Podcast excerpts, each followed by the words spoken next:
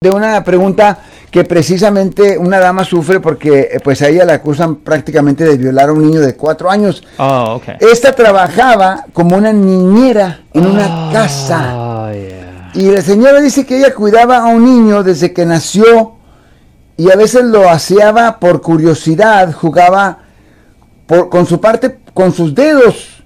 Di- dice la señora que le gustaba verlo con su miembro erecto. Óyeme, no sabía que tenía eh, cámaras ocultas y después me acusaron de violar a un menor de edad. That's a pretty heavy one. yeah. Ahora, legalmente eso no va a ser violar, pero I mean, obviamente si ellos están indicando que penetró al bebé, eh, you know, el- yo supongo que estamos hablando de un niño sobre el ano del bebé, um, ahí sí estuvieron hablando de una violación del Código Penal sección 288.7 que conllevara una pena potencial de hasta vida, vida en prisión.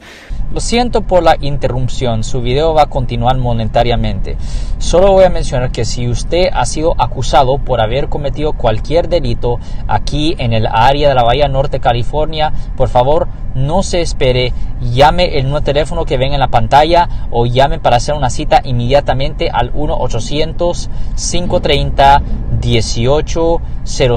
Recuerden, yo soy el abogado Alexander Cross, abogado criminalista aquí en el área de la Bahía Norte, California.